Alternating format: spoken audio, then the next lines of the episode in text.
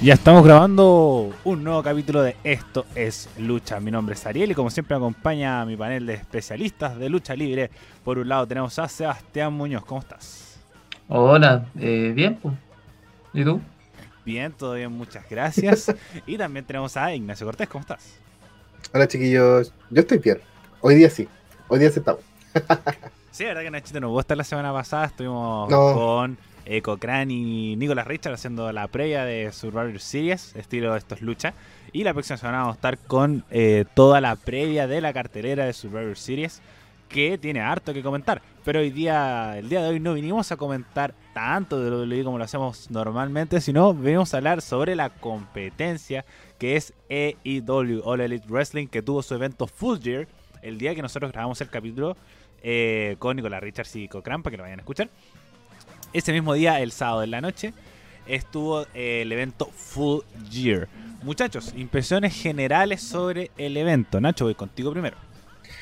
Para mí fue un evento que, a ver, cumplió las expectativas por sobremanera, los eventos estuvieron súper bien, pero aquí me pasaron cosas eh, en el sentido de que hay una rivalidad que es tan quemada que siento que la- lo que mostraron no me pesó mucho, mientras la otra, en las otras luchas que fueron, eh, no sé, eh, Sandía Escalada fueron las más altas, encuentro que fue, una, fue un muy buen pay-per-view, pero eh, con un par de decepciones a, a mi punto de ver. Eh, por lo menos por mi lado, a mí me gustó Caleta. Me gustó mucho. Como los puntos bajos tenían que ser bajos y los puntos altos para mí fueron muy altos. Yo me, Sí. me voy muy contento con el, con el evento. Eh, obviamente está lejos de ser un evento perfecto. Pero por lo menos All Elite Wrestling, eh, por lo menos en el último tiempo, está.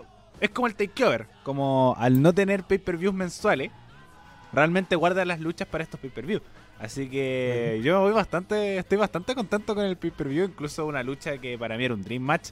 eh, se cumplió todas mis expectativas, pero ya vamos para allá. Y Seba, tú, impresiones generales del evento.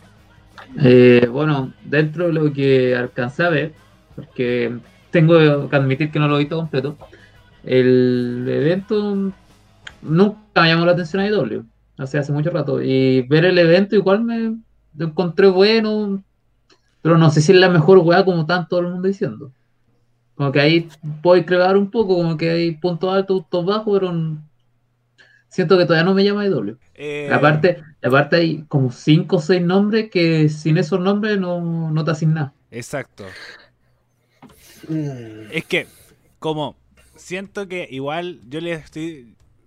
A mí me gusta AEW, no lo veo semana a semana, pero sí disfruto mucho su pay-per-view. Y además hay luchadores que me gustan mucho en, en AEW.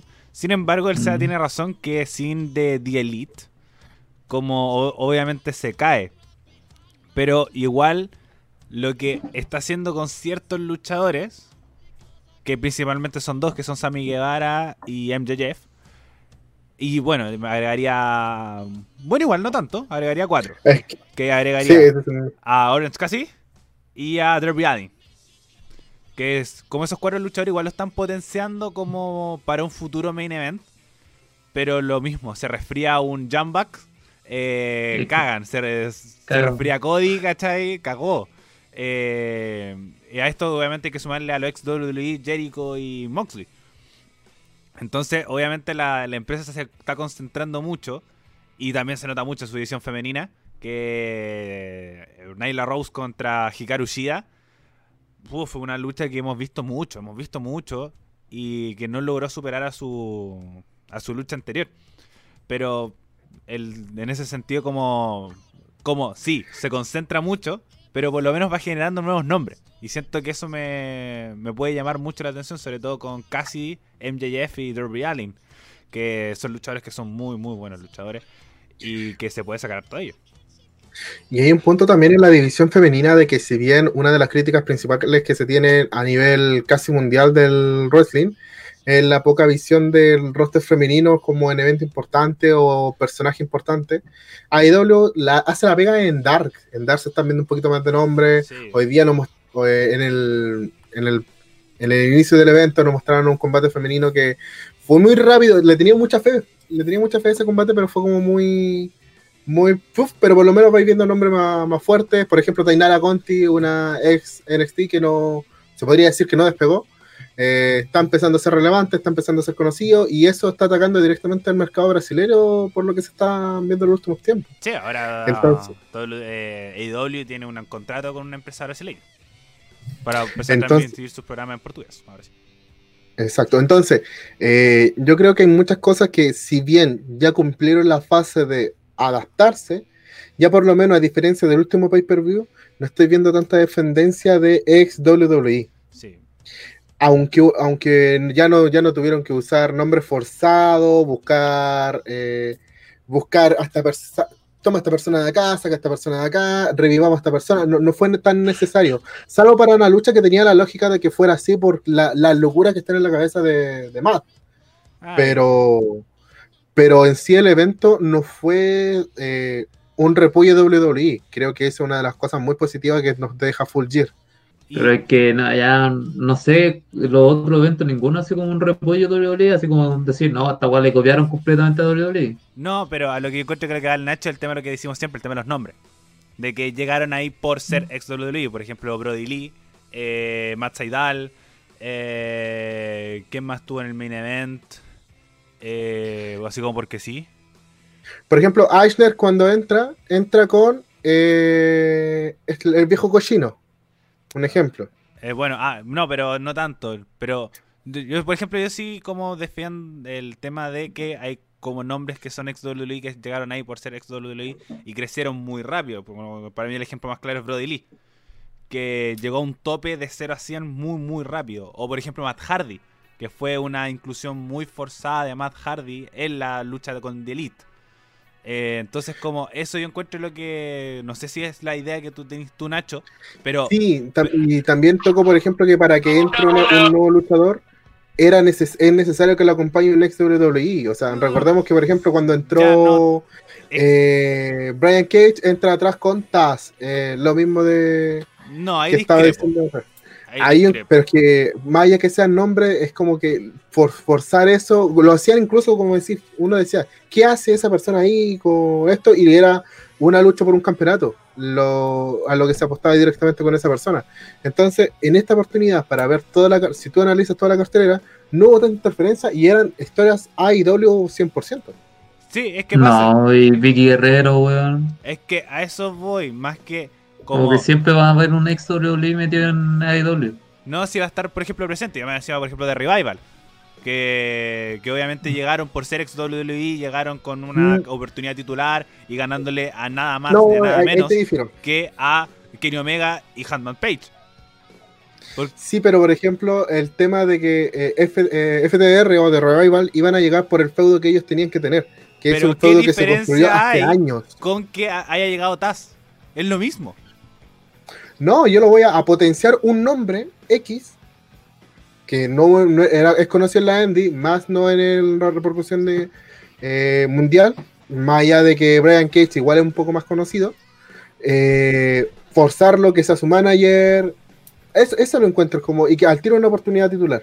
No, yo, por ejemplo, con Cage yo discrepo. Lo único que él diría es Brody Lee de Revival. Pero hay algunos que hacen mejor la pega que otros. Por ejemplo, a mí de Revival es un tag team que me gusta mucho. Y yo, le, bueno, lo dije al principio del programa. Este Dream Match entre los Young Bucks contra eh, FTR. Uf, yo lo esperaba hace mucho tiempo. Incluso lo, lo he nombrado en un programa cuando se fue de Revival.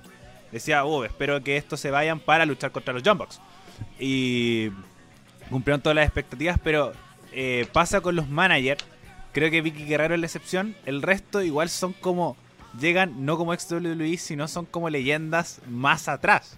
Taz llega como ECW porque llega con el campeonato de FTR, que fue el que defendió en ECW. Art Anderson era el nombre NWO, en, eh, no, NWA, lo mismo que Tully Blanchard. Entonces, para mí, son amigos. Igual hay un amiguismo. Si son nombres amigos del papá de Cody Rhodes. Sí. Y como hay mucho guiño a ese, a ese mundo. Pero sí coincido que hay algunos nombres que llegaron como. eh, llegaron, por ejemplo, John Moxley. Llegó en el evento debut para después tener una oportunidad titular o main event inmediatamente. Pero a diferencia, como también coincido de decir que este pay-per-view sí tuvo una ausencia de nombre WWE que puede que les piquen un poquito. Por ejemplo, que Miro o Rusev eh, no esté en planes estelares. Que no haya llegado así como por el campeonato mundial o por el campeonato de TNT, sino con un rol un poco más eh, de baja cartelera.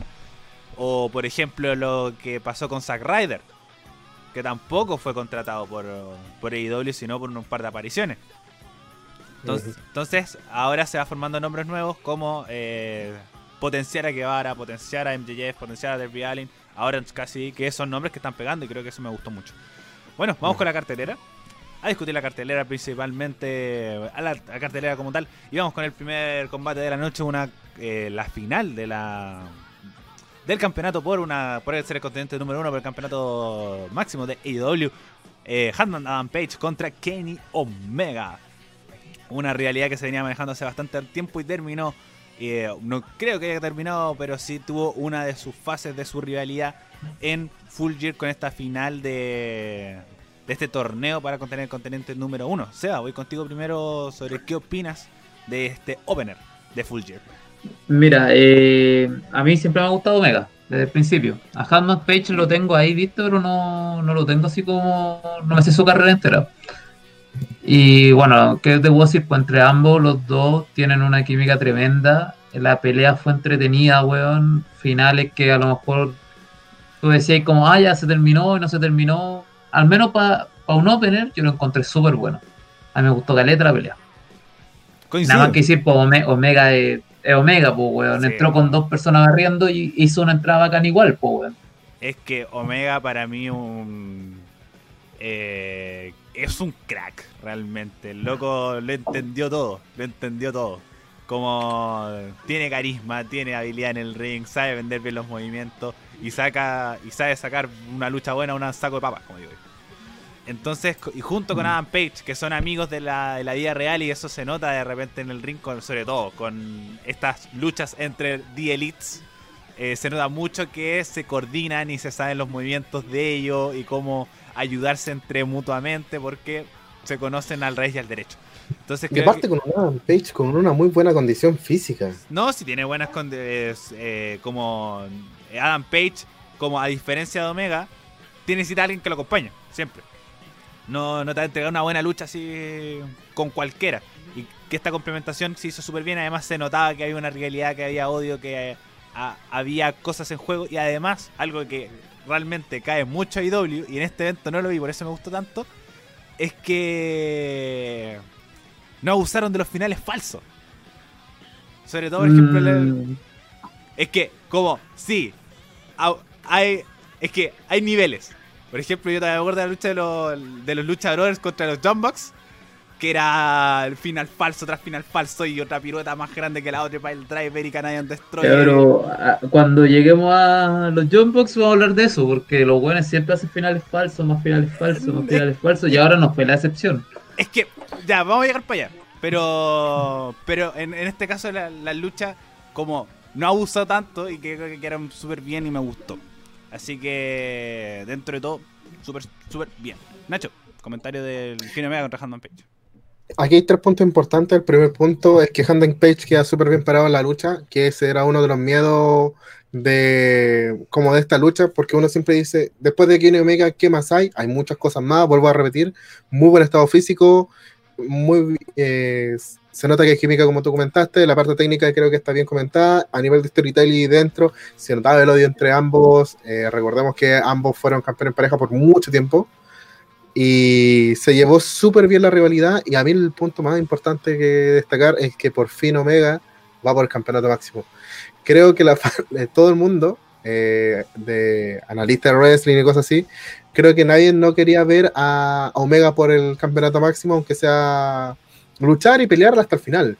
Creo que va a ser un muy lindo duelo con Moxley, pero no sé, siento de que eh, como opener, este perfectamente puede haber sido el main event por cómo se, se brindó todo. Creo que se contó la historia que se tenía que contar y, y cumplió, cumplió, como por un tema de sorpresa. A lo que voy, genera más, más expectativa esta lucha que por la del campeonato máximo, diría yo. No, pero el- bueno, el campeonato máximo siempre lucha por el campeonato máximo. Y además, Exacto. como pesa dentro de todo y además una lucha contendiente número uno. Tampoco es como el gran asunto y además siento que esta no es el capítulo final de esa rivalidad. Como y bueno, además lo que dice el Nacho, creo que creo que lo vamos a detallar más al final. Omega contra Moxley.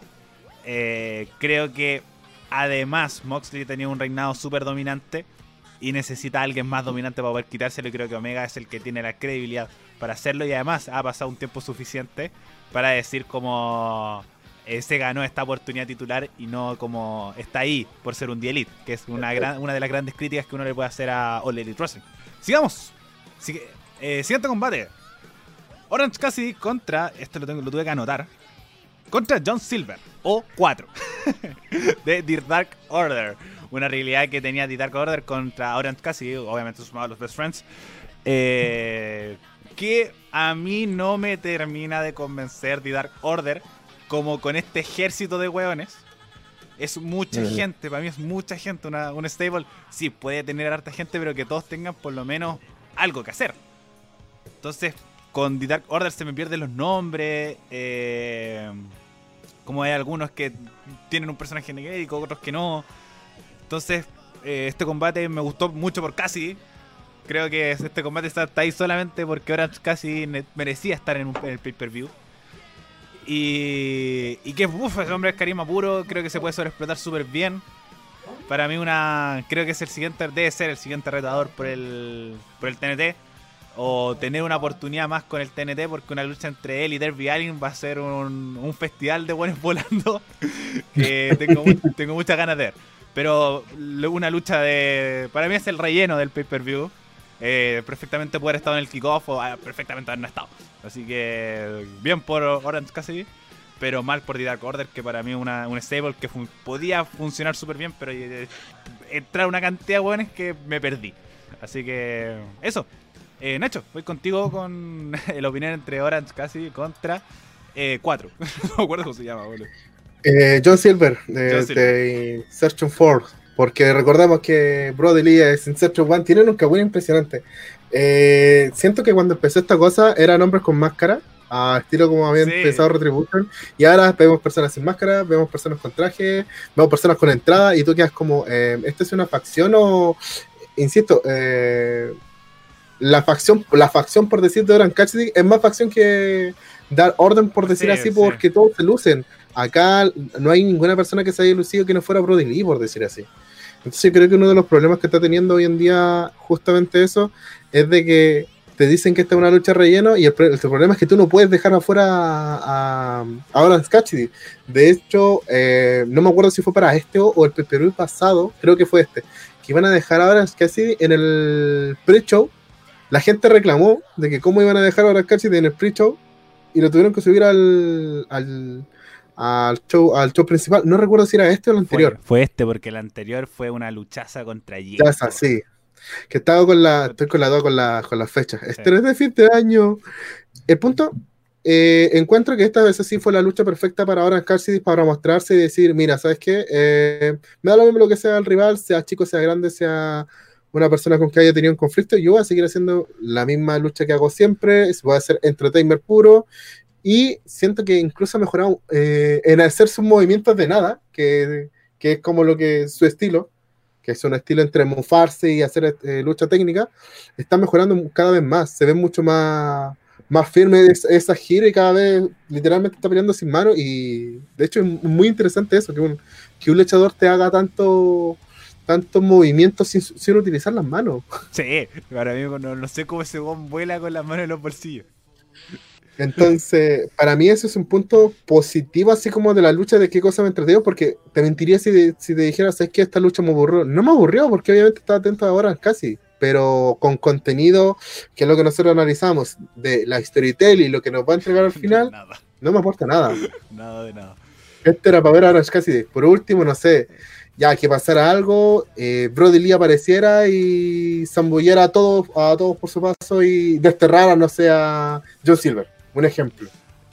Es que Pero el, no. el Lord Dark Order no tiene mucha mucha continuidad.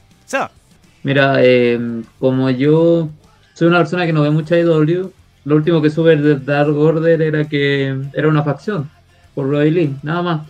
Y ahora me muestran a un tipo que mm, no destacó nada, porque fue opacado por Orange Casi, que aparte que una persona que siempre hace lo mismo, aún así da, da entretenimiento. Lo único nuevo que vimos es que le rompieron los bolsillos. Y todo lo demás fue como lo más de, de siempre, ¿no? Entonces, estuvo bien por casi que es entretenimiento puro, pero el otro weón no hizo nada. Absolutamente nada, le sacó los bolsillos y perdió. Entonces, no es una gran pelea, no es nada, ni siquiera algo bueno para a mi gusto. Eh, quedé con eso. Oran casi no se demostró como, como siempre y los amigos que tiene, ¿cómo se llaman? ¿Ves amigos? Eh, best, best, best friends. Mejores amigos. Eh, esos weones como que aparecieron. Es que yo encuentro que ahí casi se los comió, eso, weón. Como los Best Friends, yo me acuerdo que cuando debutó IW, ganaron caleta. Ganaron caleta, caleta, caleta, caleta, caleta. Que incluso se potenciaba como un tag team para como ponerse ahí en, el tope de la división por pareja. Después fueron llegando más, más, eh, tag team. Eh, y otros fueron más destacando más que otros. Y además esta unión de Omega con, con Page terminó opacando a, a, The, Best Friends. Y además, el boom que tuvo Orange casi en AEW terminó también como haciendo que quedaran como los amigos, los mejores amigos, amigos de Cassidy. Como muy, muy así. Y siendo que partió así, como que, a ver, si es que no, nos recordamos antiguamente lo que eran los Dudley, eh, ¿cómo se llama? Orange Cassidy era el, el chico de los Dudley, esa era como la idea inicial que todo el mundo tenía y, y al final tenía una persona que perfectamente lo podéis tirar a un money event y te, y, te, y te, vende boletos. Y que lo hizo. Entonces, pero y lo, la realidad de Jericho lo vendió.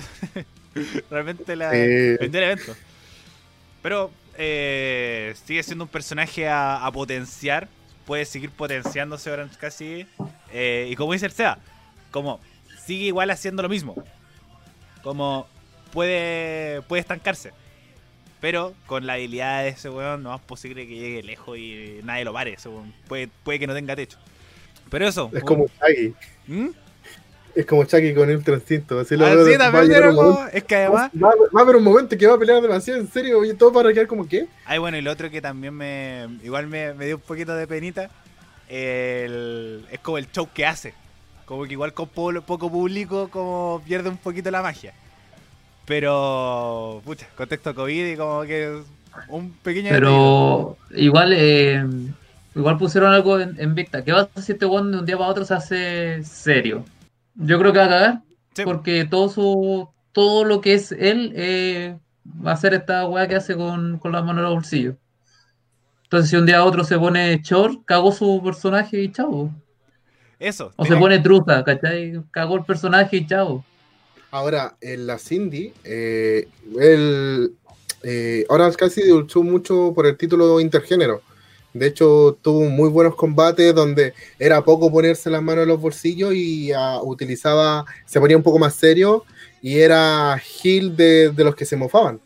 Era como el machista opresor dentro de, de la temática con no, la luchadora fuerte. O sea, es, es indie. Eh, no, entonces, pero machista opresor, la guamala. No, por eso, pero te, pero te estoy explicando. Personaje, ¿sí? Sí, no. Un personaje. Entonces, eh, aún así, tenía otra cosa, seguía generando ya sea reacciones negativas como por, sentir odio, si él quiere ser gel, lo va a hacer, por ejemplo, que sería una de las serias, pero cuando tiene que luchar serio, eh, Arsenal tiene, y lo más importante es de que se puede crear otro personaje. Quizás el face es el que vemos y el gel puede ser eh, un personaje que no sabemos si funcionará, pero es, es una salida. Es que eso, yo siento que yo, yo soy más del lado del Seba, que es un personaje que se puede estancar como por, los, por ejemplo con Jericho, igual se notó que, que es un buen luchador, que tiene habilidades, que te genera entretenimiento, pero además está acompañado de Jericho.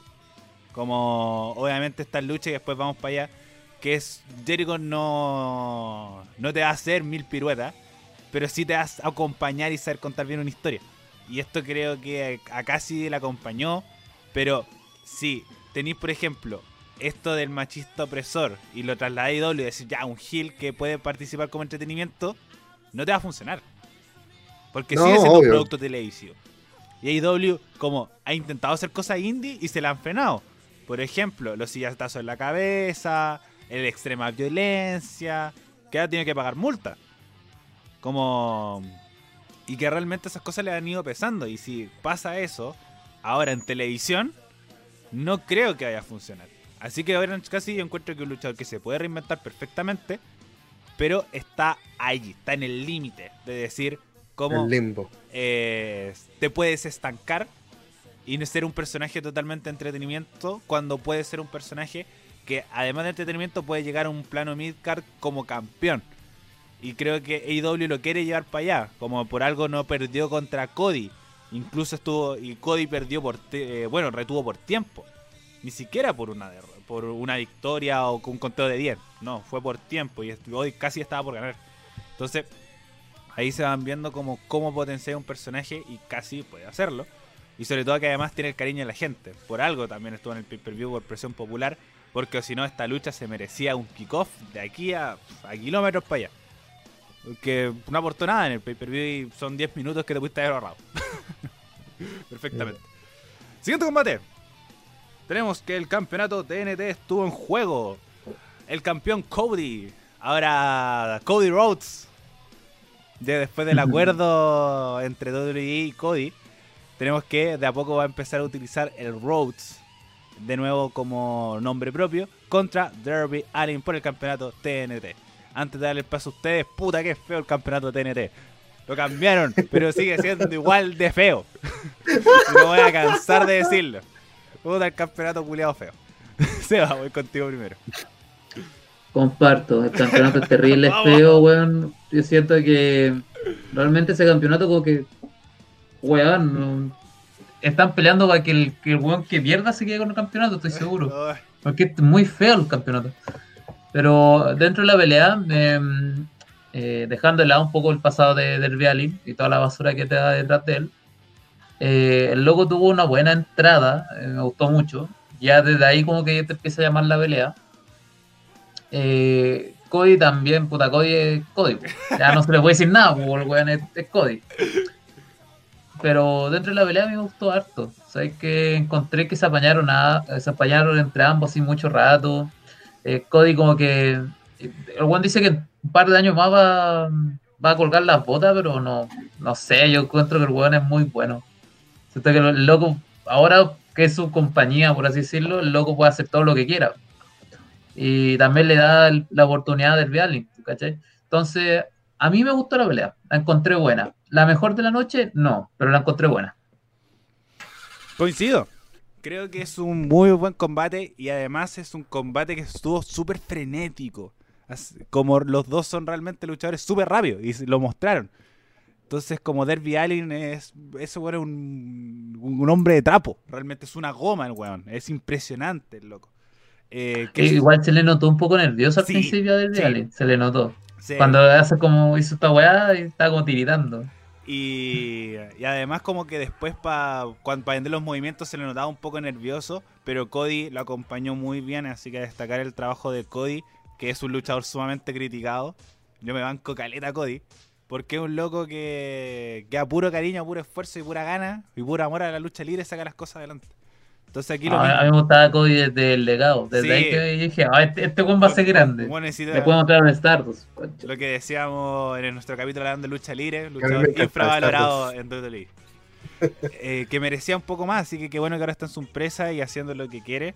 Y, y también que le dio un triunfo a Derby Allin. Queda un poquito corto con el final. Que, pero de puro mañoso, de puro mañoso, que un poquito corto con el final. Pero me gustó. Ahora cosa de ver qué van a hacer con Derby y con el campeonato de TNT. Eh, recordar que Cody no puede luchar por el máximo. Y además, lo que dice el Seba, como en cinco, dijo que en cinco años se iba a retirar para tener una carrera senatorial. se iba a dedicar a la política. Pero bueno, ya que las de cada uno, ojalá no se retire nunca y que tenga 50 años luchando. Pero que es un buen entretenedor, es un buen entretenedor y, y que se la jugó con este combate, se la jugó y que Derby Allin es un luchador que se puede potenciar, se puede potenciar y bastante. Y creo que la, la empresa lo ha visto así y trabajándolo, acompañándolo, creo que puede ser un bueno, además que tiene un personaje muy muy llamativo, es muy intrigante saber el mundo de Derby Allen, que puede hacerse muy buenas cosas y ahora ver qué van a hacer con, con Derby Allen en el campeonato de TNT. Nacho. Eh, cuando hablaste del final de la lucha, hablaste del final de la lucha, el segmento que vino después de la lucha. No, del final, el paquetito. Ah, vale. el- este- Vale, vale, el, vale, vale. el segmento Sí. malo. Eh, no, no, no te diría que fue, te- fue mal el segmento, igual tuvo sus, Eh. sus cositas que... Eh. Tuvo sus cositas, no estoy diciendo Sí, que sea ya, bueno o malo, ya, tiene bien. sus cositas. Sí. Vamos por esto, vamos por partes.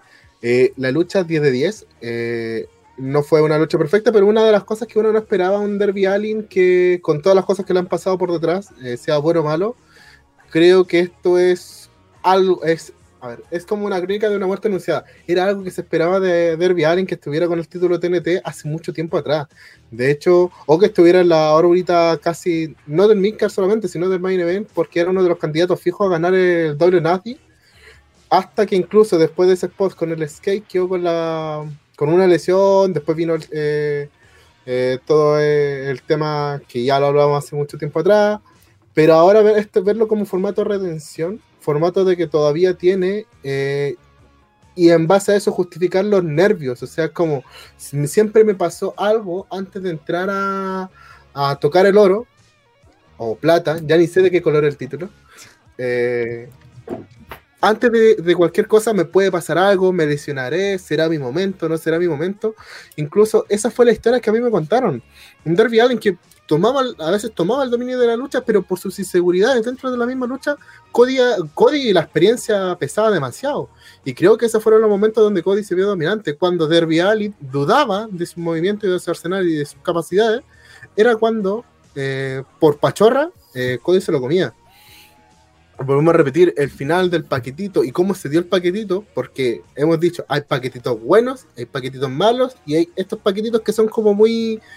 mm, pero el árbitro que estaba, yo se las cobro todas, si él me dice que eso es espalda plana, se la compro. Y, y nada, pues de verdad encuentro que la lucha cumplió la expectativa, obviamente no es la mejor de la noche, pero sí un cambio titular del título TNT eh, es importante. Eh, obviamente ustedes saben que yo quería que Eichner fuera el, el otro campeón, segundo campeón de la marca, pero pero bueno, para mí creo que este que Derby Allin si hace las cosas bien y va al camino de la luz o como quieran decir, puede ser una muy buena estrella a largo plazo. Le falta mucho, eso es una cosa real.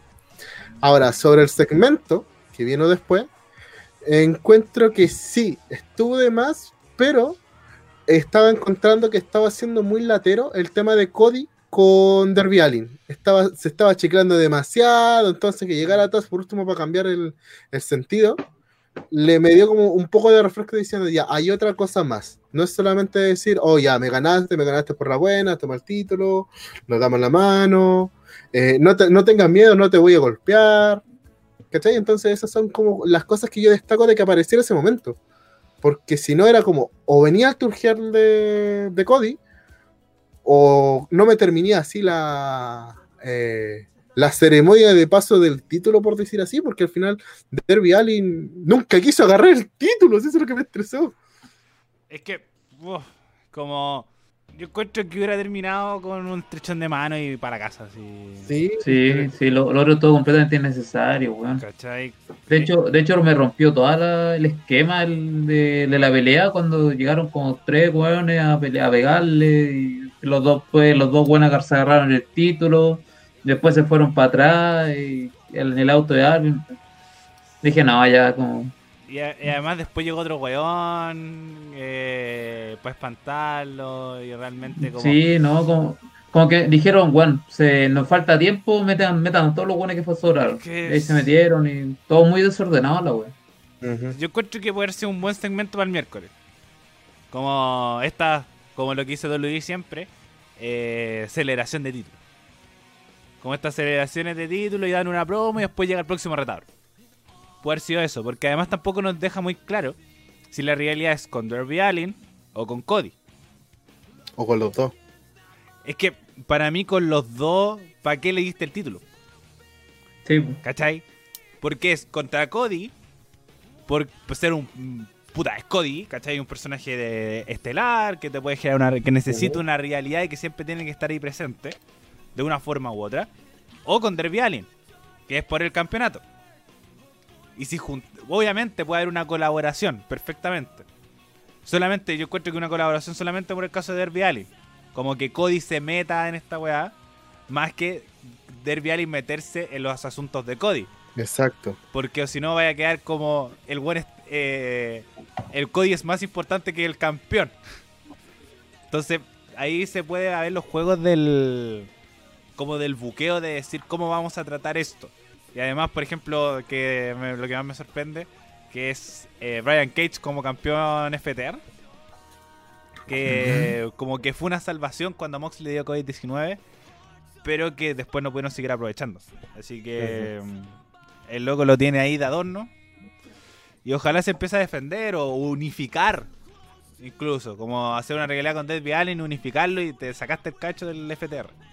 Porque. De hecho, eh, como paréntesis, eh, el campeonato de Mouse en TNA eso sirvió mucho también. más que este título, por decirlo Sí, así. sí, pa- Siendo que Mouse llegó, mm, pocos se acordaban de él, y de hecho ese fue uno de los comentarios que se dio, como que qué credibilidad me va a dar el campeonato.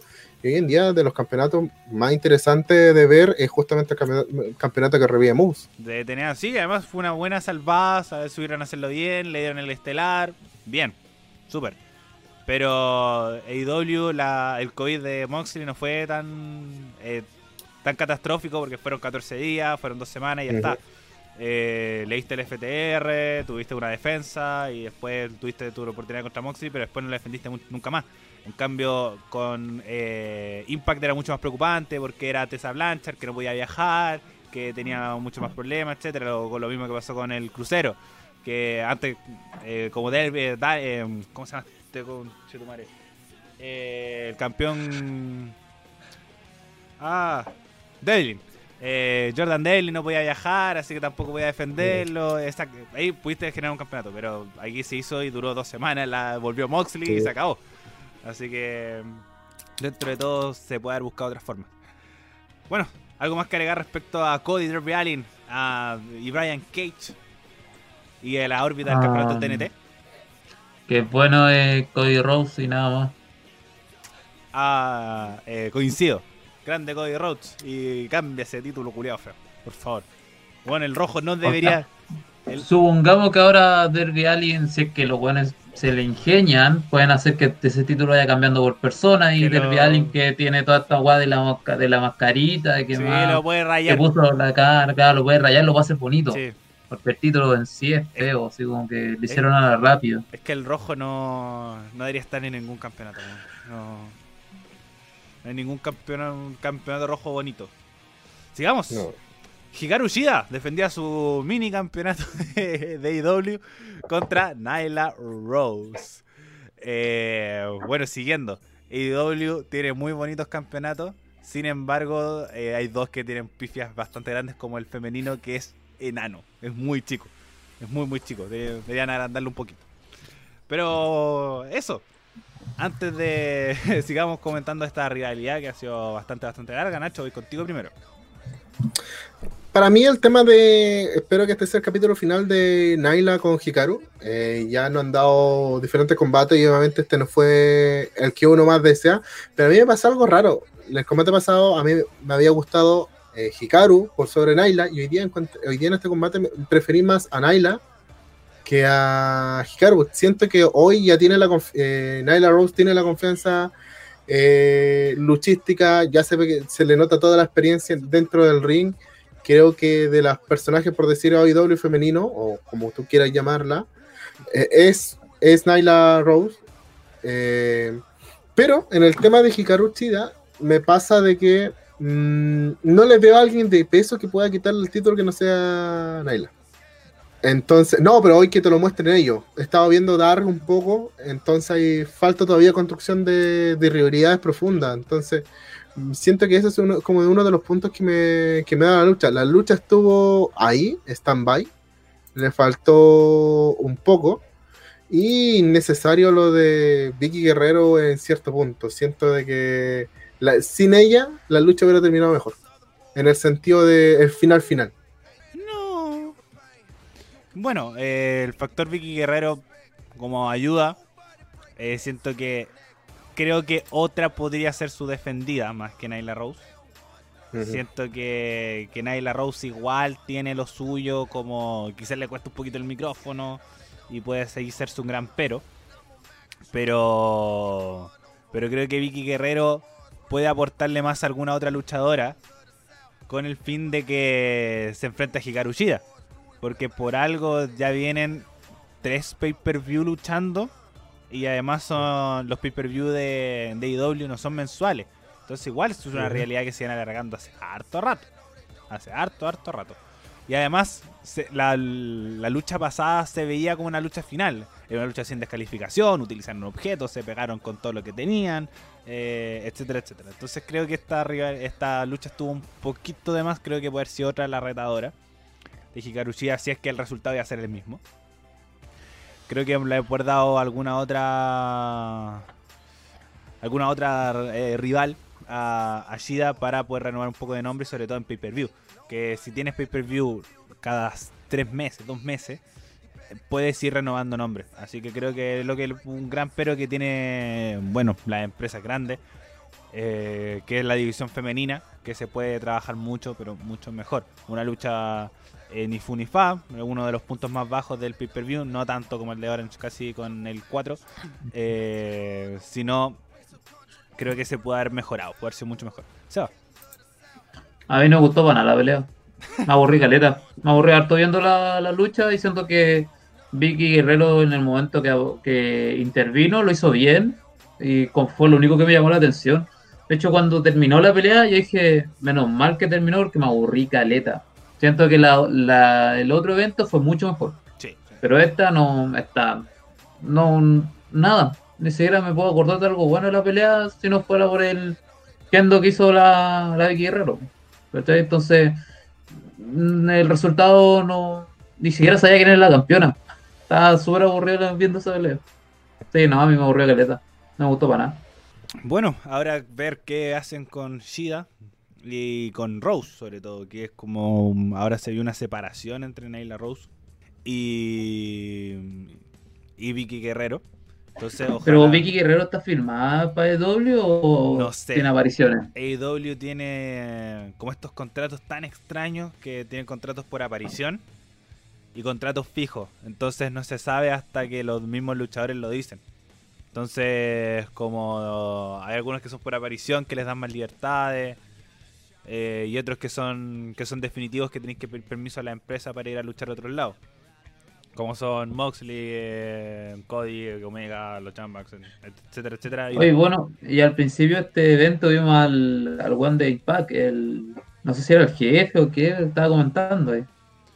Ay, me pillaste. Lo mostraron al principio y dijeron, oh, cuidado, ojo ahí, porque tienen AEW tiene, tiene conversaciones Ah, con Impact. con. Impact. Sí, y la bueno, también eso es lo que estaba hablando Tony Khan, que eh, tiene conversaciones con empresas como Impact, NWA y AAA. NWA y AAA ya están haciendo mucho más concreto y con Impact están en proceso de conversaciones, con quien sorprendió que no tuvieran conversaciones o eh, en realidad lo que dijo fue que no tenían conversaciones tan avanzadas con New Japan Pro Wrestling.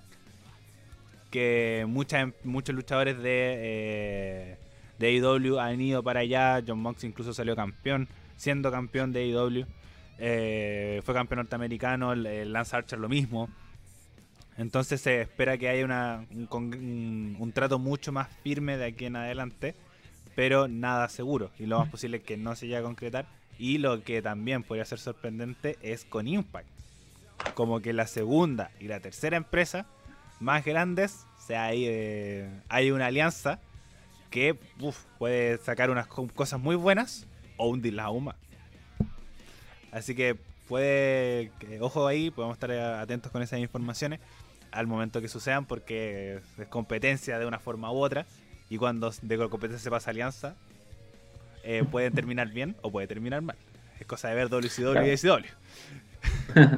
Hay un punto, eso sí, en ese, en ese tipo, porque, por ejemplo, nos guste o no nos guste, Impact tiene más audiencia que AEW hoy en día. Uno tiene un millón, el otro tiene ¿Seguro? 800 mil. Sí, tienen un palo los ver.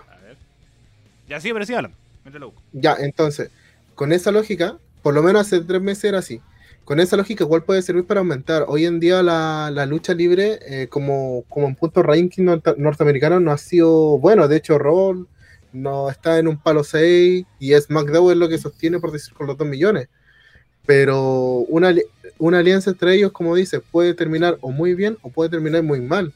Puede incluso ser un tema de estrategia para no tocar lo- los días martes o hacer un cambiazo de fecha y en, una, y en un día solo de, de AEW, creo que perfectamente puede llegar al millón cuatro personas y seguir subiendo y ser la segunda marca, porque el que le guste o no le guste, sí o sí, eh, NXT le quita público que perfectamente podría estar con, viendo AEW, que son aproximadamente, si uno tiene 750, el otro tiene 650. Entonces, ahí se está formando el, el delta, porque los que ven lucha libre por televisión son casi los mismos. Los mismos.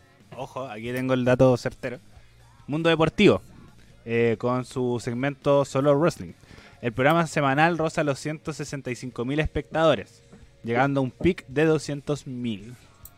Que es bastante menos que IW. IW menos. roza los, Pero- roza los 800 y además, que es un factor súper importante, eh, Impact está los martes. Por eso. Como de una forma u otra, eh, Impa- eh, tendría mucha más audiencia si es que no tuviera NXT.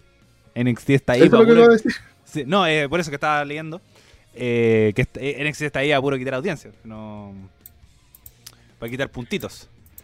Puntitos de rating, pero una alianza entre ellos obviamente bene- beneficiaría a Impact total, eh, totalmente. Pero como decía antes, puede ser una muy buena alianza o puede terminar muy mal. Así que, ah, ojo ahí, ojo ahí. Eh, La otra que sí funcionaría y sería un, un hitazo. Y bueno, estoy diciendo segunda y tercera empresa en Estados Unidos, porque obviamente está la competencia con segunda empresa que es New Japan Pro Wrestling. Entonces, una Claro. alianza entre IW y New Japan, creo que esa sí tiene todas para salir muy bien. Y muy, muy bien.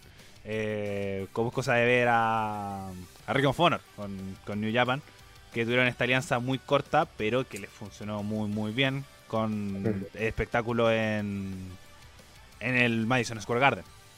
Que la única de empresas que, bueno, ya no, ahora se suma IW, pero la empresa después de tantos años era WWE y que ya haya llegado New Japan Pro Wrestling con Ring of Honor, era el fin de semana en WrestleMania, a quitarle ese espacio. opa. Fue bien duro, bien duro.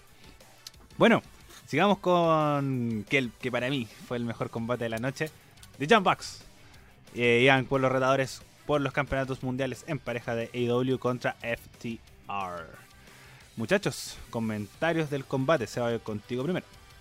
Bueno, como ustedes saben, a mí nunca me han gustado No, los Bucks. Bucks en la vida. Pero eh, siento que esta pelea estuvo, estuvo buena. No sé si es la mejor de la noche, vuelvo a repetir. Pero siento que estuvo muy larga. Muy larga. Siento que estuve como un día entero viendo esa pelea. Es que, bueno, al menos para mí, es todo demasiados finales falsos. Muchos. Absolutamente muchos. Entre las patadas, entre que FTR se robó los finishers, entre que hicieron esa copia de cuando eh, DIY ganó los campeonatos, que los dos buenos se rindieron. Mucho, pero mucho, mucho, mucho. Así como que pasó aquí, que pasó hasta allá. Los dos buenos tienen harta química. Está súper bien. Pero siento que fue un excesivo, siento que fue la velada más larga de la noche. No sé si es- será así o no, pero Sí, sí lo fue. yo lo sentí. Entonces, siento que mm, estuvo bien la velada, pero mucho, robaron mucho tiempo y la web puede haber sido la mitad y puede haber terminado súper bien. Eh, no sé la historia, debo suponer que estuvieron robando durante todos los años de Pack de Revival y toda esa basura que hicieron antes. Y nada, pues, eh, se ve que FTR como que yo pensé que iban a pelear con más ganas, pero siento que si pelearon igual que en WWE, pero con dos horas más de, pelea. Y los Jambox es igual de siempre. Super kick, es esa vuelta que hacen y no recuerdo otras cosas más. Pero aún así me gustó la pelea. Bueno, para mí en este caso, a mí me encantó la pelea. Siento de que si va a ser una lucha larga, que sea con intensidad y que no sea con muchos momentos vacíos. Y siento que esta, la gracia de los Young es justamente que no te dan momentos vacíos. O sea, o te dan por último que hay un poco más de dinamismo, el tema de la super kick, es, es el meme dentro de los Jones. Te puede gustar o no te puede gustar, pero los tipos como Tank Team funcionan genial. Es como lo que pasan con, con los usos. Los usos eh, decían exactamente lo mismo. Eh, son, eh, son solo Super Kids, Samoan Drop, eh, Salto, pero como en pareja nunca vas a ver una lucha mala por algún campeonato o cosas así cuando se lo toman en serio. Y en esta oportunidad encuentro que como rivalidad y como lucha, los Jump lo cumplieron, cumplieron con, con creces. Aquí, ¿quién, ¿quién tenía que hacer la pega de oro y fuerte?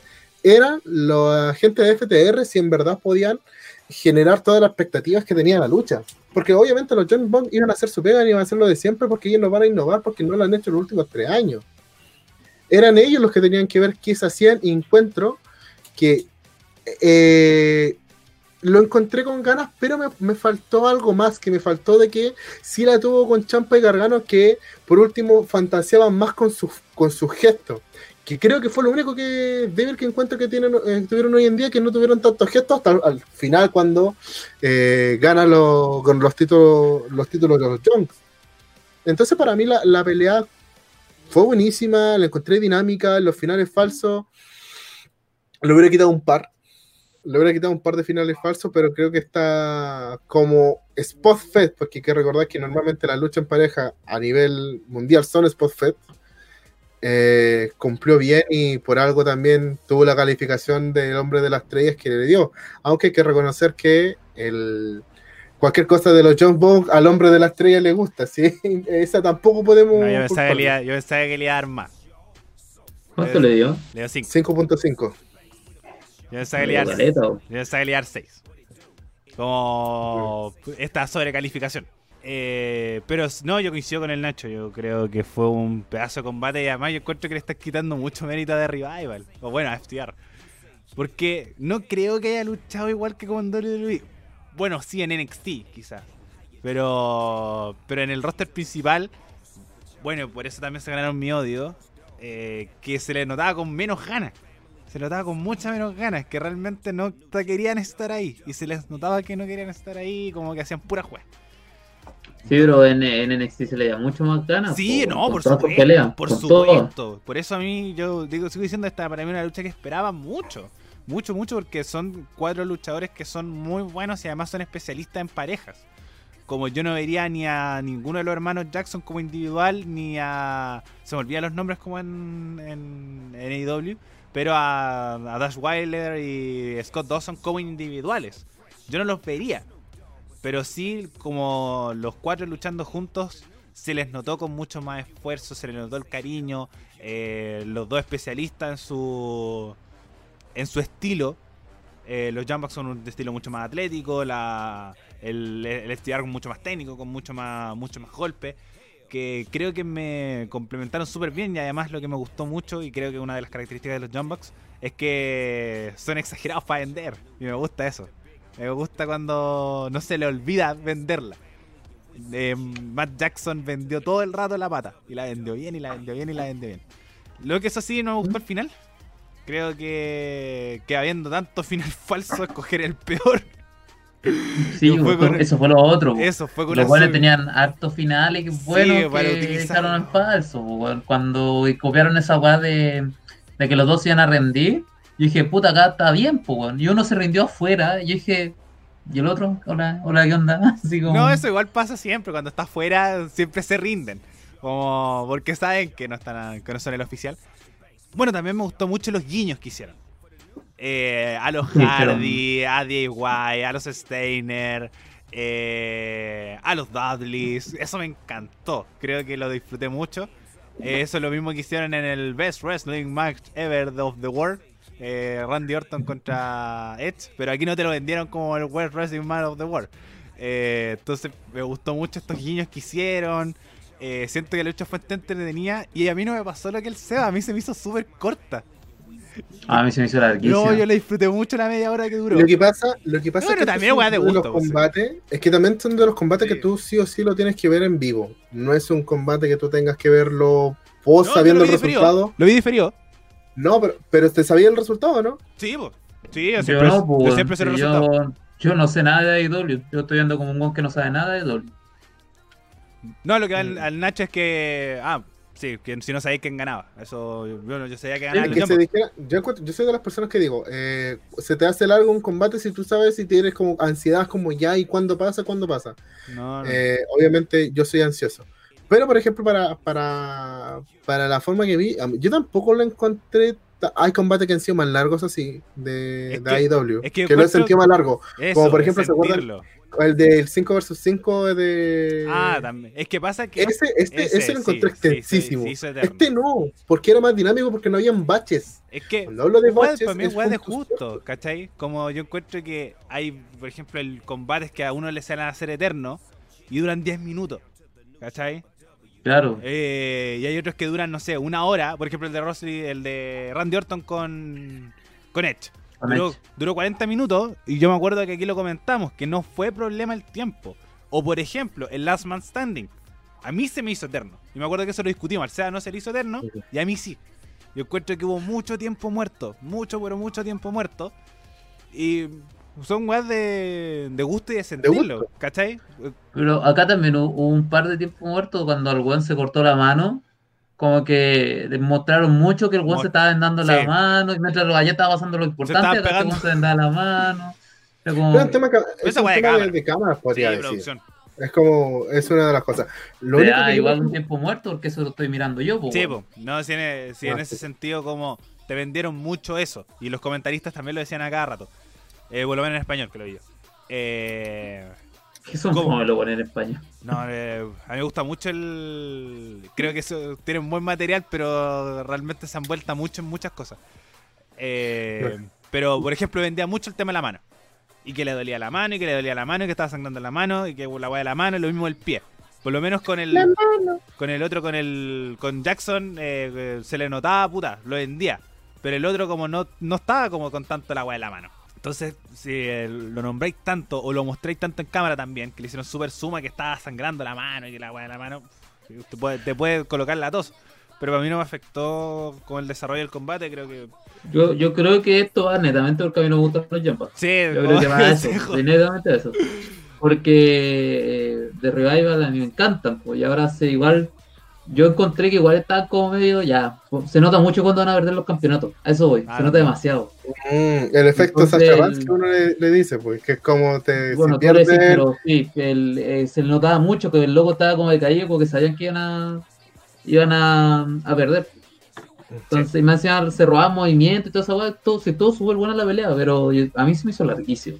Debe ser por los jumps. Sí, yo encuentro que esto es por weas de, de sentidos, pero a mí se me hizo súper corta. Como realmente la disfruté mucho y está ahí en mi top de luchas del año.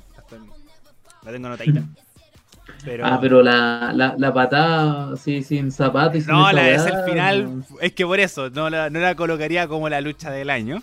Pero sí entra en mi top 10 porque esa patada del final, y además con la pata mala. Sí, pues ahí como que ya eh, perdiste eso- mucho. Y eso también me hizo poco sentido porque puede haber terminado con el Meltzer Driver, que es el finisher de los Jumpbox. Puede haber terminado con el Meltzer Driver, fácilmente. Si iba a terminar por una. por una wea así, mm, no. Así que lo único gran pero, gran pero es el final. Y con eso, le- para mí, le restaba las cin- las 0.20 las 0.5 estrellas que le dio Meltzer y la cerrada en 5.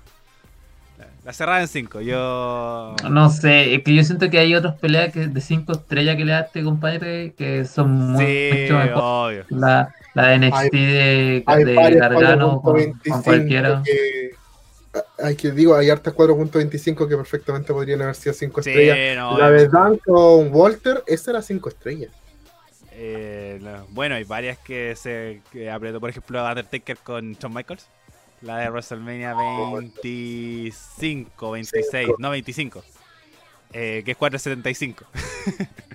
Esa 475 es porque WWE no le da la, la- le da las 5. Entonces, literalmente está el tema de siempre. Si está Lon John y es Omega, como que tú Sí, decís, ya, te lo van a dar. Por ejemplo, hay una lucha en Japón que no se merece 5 estrellas y le da 6, weón. Venga. Pero bueno, esa discusión que vamos a tener otro día, las estrellas de Mercer. Podríamos hacer la estrella de, de estos No, luchas. me carga de valor con estrellas. A mí me cuesta mucho. No, no, es horrible. A mí me No, cuesta está- mucho. Yo no, yo no me presto para esa estupidez. No, yo no lo encuentro una estupidez, Pero sí me cuesta mucho hablar con estrellas, porque siento que... Es que, es que ah, nos va a afectar mucho que a nosotros nos gusta algo así, puta, hay style, yo le voy a dar mucha estrella, pues, ¿cachai? Y aparte la estrella Sí. tiene que ver con el tema de contar la historia en ring. Lo que Sí, pasa hay antes un del montón ring, de. Entonces, que- son muchas cosas. que muchos factores y además, por ejemplo, me cuesta evaluar más las cosas. Como, no sé, pues a la de casi, puta, hay gente que le daría cero estrellas, pero igual yo le daría una y media. Como por el esfuerzo, por el estar ahí. Eh, y lo mismo con esta, yo le daría las 5, pero no me- pero tampoco podría darle, no sé, pues 5.5, que si para qué tener la escala de 5 estrellas. Sí, pues. ¿Cachai? Entonces, como me cuesta mucho, digo, ya, voy a poner, empezar a poner estrellas para poder hacerme con intelectual periodista de lucha libre. Y no puedo. Realmente, como mi escala eh, no, no la defino como todavía bien, es como eh, estrellas de flores, pero no, no, no podría. Como que nuestra única escala es el tema de. Las notas del de los uno al 10 pay-per-view. y listo. Sí, ya es porque hay generalidades. Y por ejemplo, yo nunca he bajado de 7 en un pay-per-view. Bueno, así, ya, ya- ya visto estos malos. eh, sigamos. Tenemos que. eh, Ultimate Delete. De, no, Delete. Del Vision Match. Ahí está. Matt Hardy se enfrentaba a Sammy Guevara en una lucha cinematográfica. Como en WWE después del Thunderdome, eh, ya las luchas cinematográficas se perdieron un poquito. Pero ahora en, en eh, AEW hicieron esta práctica que ya se estaba usando en TNA, después se usó en WWE y ahora se volvió a utilizar en AEW para una realidad que, que ha sido muy accidentada, muy, muy accidentada Demasiado, diría yo. que, eh, que siento que tuvo un buen final, pero creo que quedó corto como lucha cinematográfica. Como siento que se puede haber aprovechado mucho mejor. eh, como en comparación, no sé, a la de Bray Wyatt con Matt Hardy, que esa fue mala. Creo que tuvo mucho más cosas aprovechables que esta. Eh, como tenía la producción, lo que me gustó mucho es que se agarraron a, a petardazos. Siento que eso me gustó mucho. Faltó el perro corriendo nomás. Weón, sí, que se empezó a agarrar a petardazos y que ha sido la guapa lenta. Y a veces se veía muy bien en cámara. Eh, pero siento que se puede haber aprovechado mejor el, el- lo cinematográfico.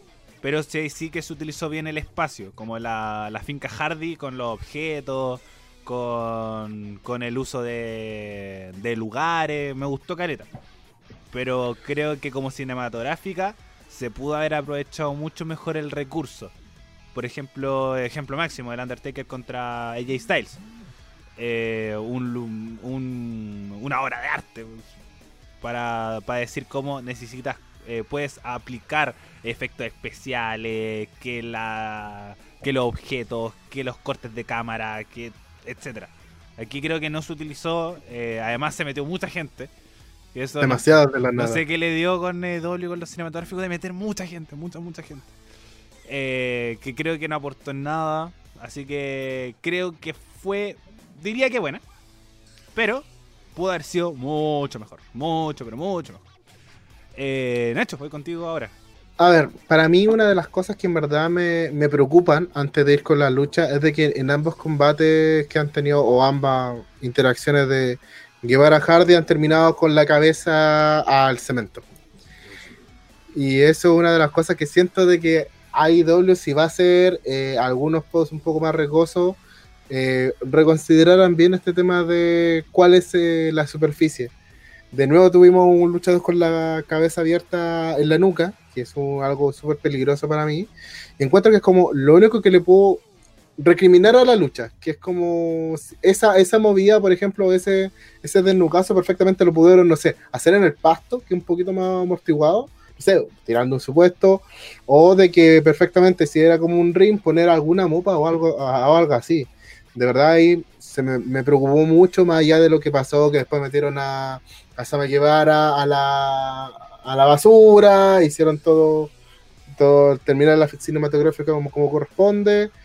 Eh, entonces, eso como, como, como el único pero del combate en sí, para mí es ese como súper importante, el tema de cuidar la integridad física de, los de los luchadores. Ojo, ojo, antes. El, igual en la toma de cámara, como no te, te puede dar la señal que he inventado. Sí, pero es que voy al tema. Pero deja, que de, igual- pero deja de ser como el tema de, por ejemplo, puta. Es como un sillazo, ¿cachai? Como realmente la muestra que da y eh, Sí. da, da preocupación, ¿no? Si está bien. Pero obviamente el cinematográfico te puede dar el tema de la toma de cámara, decir, eh, como ya corte, eh, que entre la sangre, ¿cachai? Eh, a diferencia de lo que pasó con Matt Hardy, que ahí estaba en vivo. Y ahí se vio el golpe. Y uno así como... Sí, no, obvio, pero a lo que yo, a lo que uno va como espectador, porque uno, uno tiene que Sí, analizar obvio, esto con la, sí, que la venta, todo, Sí, por la eh, venta. hay que, hay que tener mucho ojo por el tema de lo que, porque hay, hay mucho público viendo, hay gente que se preocupa y son cosas que, que siempre hay que te- tener ojo. Sí, Ahora, hay que- lo que pasó Antes, antes, hay, hay que recordar que hay gente que se preocupó porque mataron a Rey Misterio. hay gente que se preocupó porque pensaron que se habían matado en la casa matado- G2 güey. Habían matado a Rey Misterio tirándolo del edificio abajo. y nadie se preocupó de Black porque él revivió. Ah, pero... Venga, la... verdad, de todo. pero Venga, dale. Pero, pero eso, creo, creo que eh, como lucha cinematográfica para un deleite show, cualquier lucha de, de Matt con el nombre, eh, fue bajita la parte de cámaras. Me faltó porque era como todo luces muy full HD 4K, pero me faltó un poco la parte más sombría que, que a él le encanta utilizar. Ah, Eh, como que eso fue lo único que me faltó, pero eh, el hecho de desarmar al rey, no utilizar, lo encontré genial, herramienta bien utilizada. eh, lo que me, me- me perturba es, es que la dupla de de Inner, que es. Ay, no sé si sí. eh, Santana y Ortiz. Santana y Ortiz está. Están en stand-by y eso es lo, que, lo único que no me gusta de Santana y Ortiz. Siento que son personas que perfectamente podrían estar un poco mejor posicionadas o que se hayan figurado un poco más. Ya que si los dejaste ahí, eh, que hubieran tenido un poco más de participación. Siento que les faltó un poco, eh, eh, un poco de participación, aprovechando que esta, esto es, es todo vale en el mundo de, de Math. Lo otro que hay que agradecer de Matt Hardy es que no tiró los 20.000 personajes que tiene. Eh, también. eso es una cosa bastante destacar y ahí se dio un poco mejor. Encuentro que eso, tema de cinematográfico, de visual, de foco, cámara, eh, un- pero que lo encuentro yo, pero por maña mía. Y el tema de Santana y Ortiz, para mí la otra, la lucha estuvo muy bien. Eh, ¿Seba? A mí me pasó lo contrario que con los Jambos, esta la encontré demasiado corta. De hecho, la, me, la di súper rápido. Pero mm, comparando a la otra que ha hecho Hardy en el pasado, siento que esta fue la, la más baja. Siento que mm, me faltó mucho. En primer lugar, partió súper bien con esta mm, simulación del auto atropellando un auto más chico, después un auto mucho más grande atropelló. Lo encontré súper bueno. Sí. Interesante. Eh, ¿Qué pasó después? Pasó que el- ya se empezó a mover la, la pelea, empezaron a llegar personas, llegaron muchas personas, llegaron los de Inner Circle, entendible, llegaron Private Party, porque más Hardy tenía a sus amigos, ya, Grenger con de, de Hurricane. con el huracán llegaron porque, no sé, no entendí, creo que hace dos años habían Sí, aparecido. era con una realidad. Sí, también. No tengo idea de dónde sacaron esa, esa weá. Y Ya viste que después, aparecía Eche Cristian abajo con su personaje. Por favor, no, pues no. Qué bueno que fue eh, eso. bueno, y después sacaron a el huracán. En al- algo habló con Matt, yo no entendí ni weá.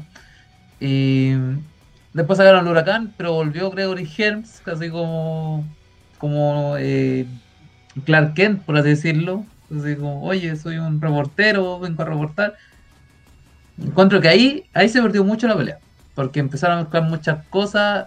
El foco que era Hardy contra Guevara se perdió. Eh, te mostraban como estaban todos peleando contra todo, era una un revoltijo, la misma hueá que pasó con el 5 vs 5 de la otra vez, que era un revoltijo de revoltijos, y después mm, se cerraron y terminó la pelea.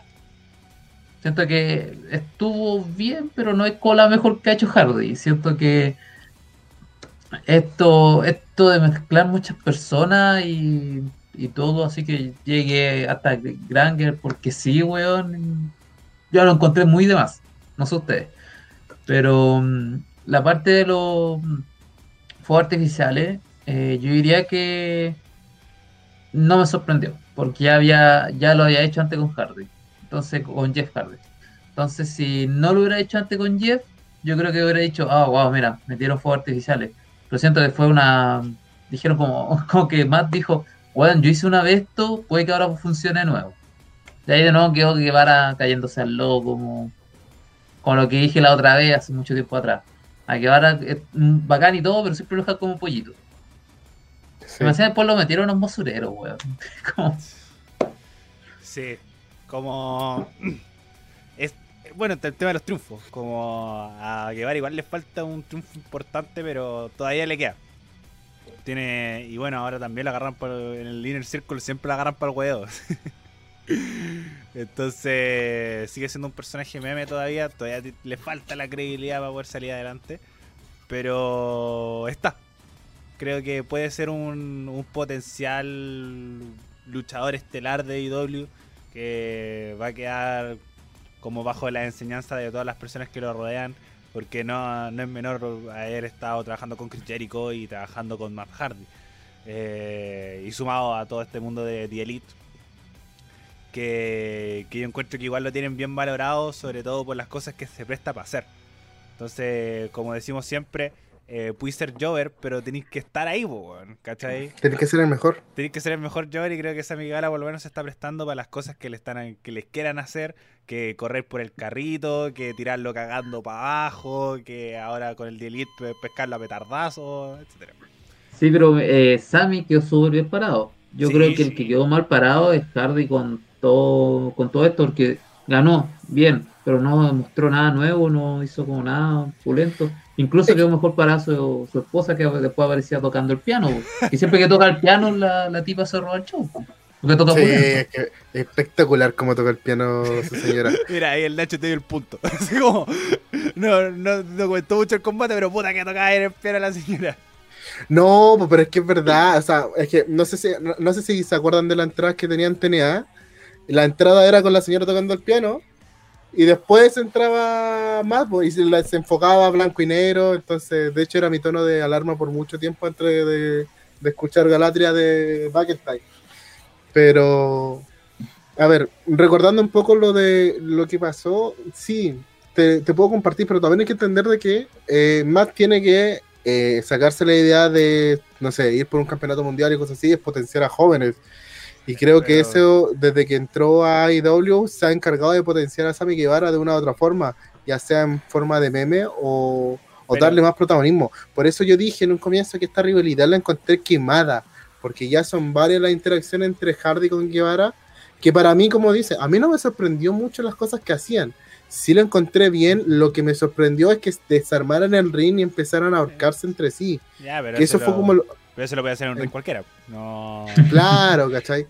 Por, e- por- por esa razón me, me quedo como con esos momentos fijos de la lucha, pero siento que los dos quedaron bien, pero obviamente lo que dice el Ariel, porque Sammy sigue siendo como el pollito y hay que ver cómo evoluciona esta, esta semana, si, que se está comentando mucho en las redes sociales de que puede que Sammy tenga un cambio de, de personaje, de personalidad.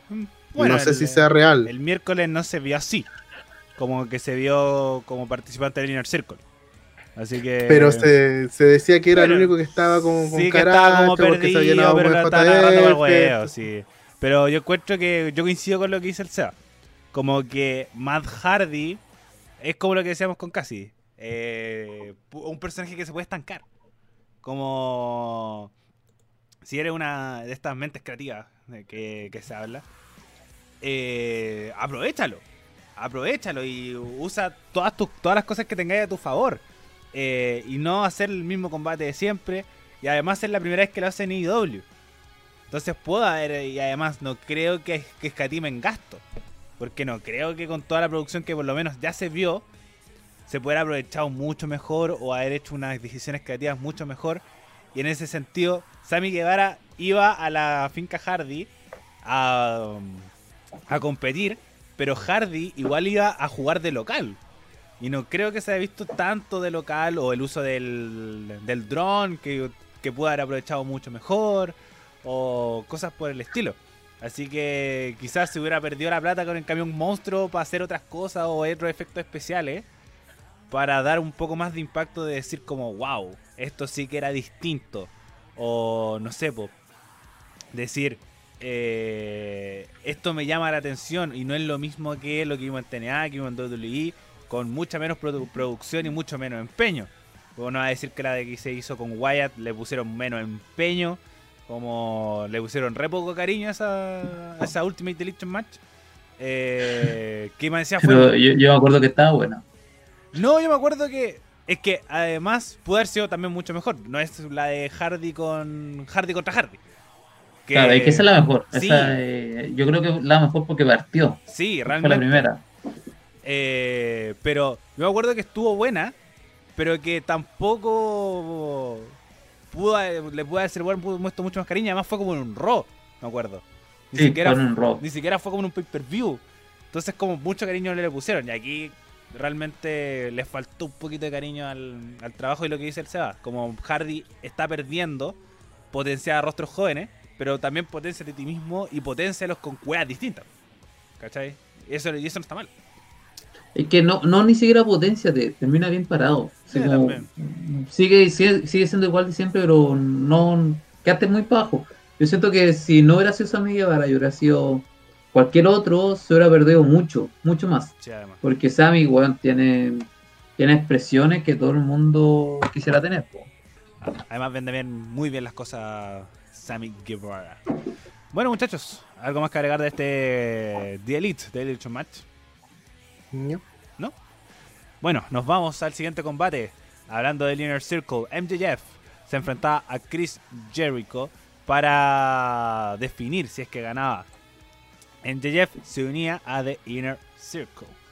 Eh, bueno, Seba, voy contigo primero si es que viste este combate. ¿Terminaste de ver el, el pay-per-view? Sí, pues, yo puedo hacer dos cosas a la vez. Perfecto. No, porque es una cuestión de tiempo. Yo pensaba que todavía no alcanzáis, pero coméntanos qué te pareció este combate. Mira, en primer lugar, eh, yo siempre hablo de la entrada, porque yo siento que lo que más uno se acuerda de las luchas siempre son la entrada, los spots y la promo. Pero esta entrada, weón, primero MJF burlándose del White 2J, buenísimo. Y después Jericho entrando y demostrando que es más querido que la reconcha de tu madre, weón. Bueno, buenísimo. ¿Qué vos decir la pelea? Yo creo que esta pelea se robó la noche. Encuentro que entre ambos, los dos eran un tramposo contra otro, otro tramposo. Te demostraron que los dos buenos hicieron trampa en la mitad de la pelea, weón. Fue un festival de trampa y un carisma tremendo de ambos. M- eh, MJF, muy buen luchador. Chris Jericho, ¿qué puedo decir? Después el Undertaker y Edge, buenísimo.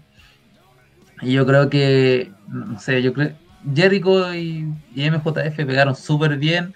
eh, fue una muy buena pelea. Y como ya dije, más encima hicieron trampa de todos los estilos posibles. Empujaron al árbitro, se picaron los ojos, se le faltó pegarse en la hueá, pero no lo hicieron.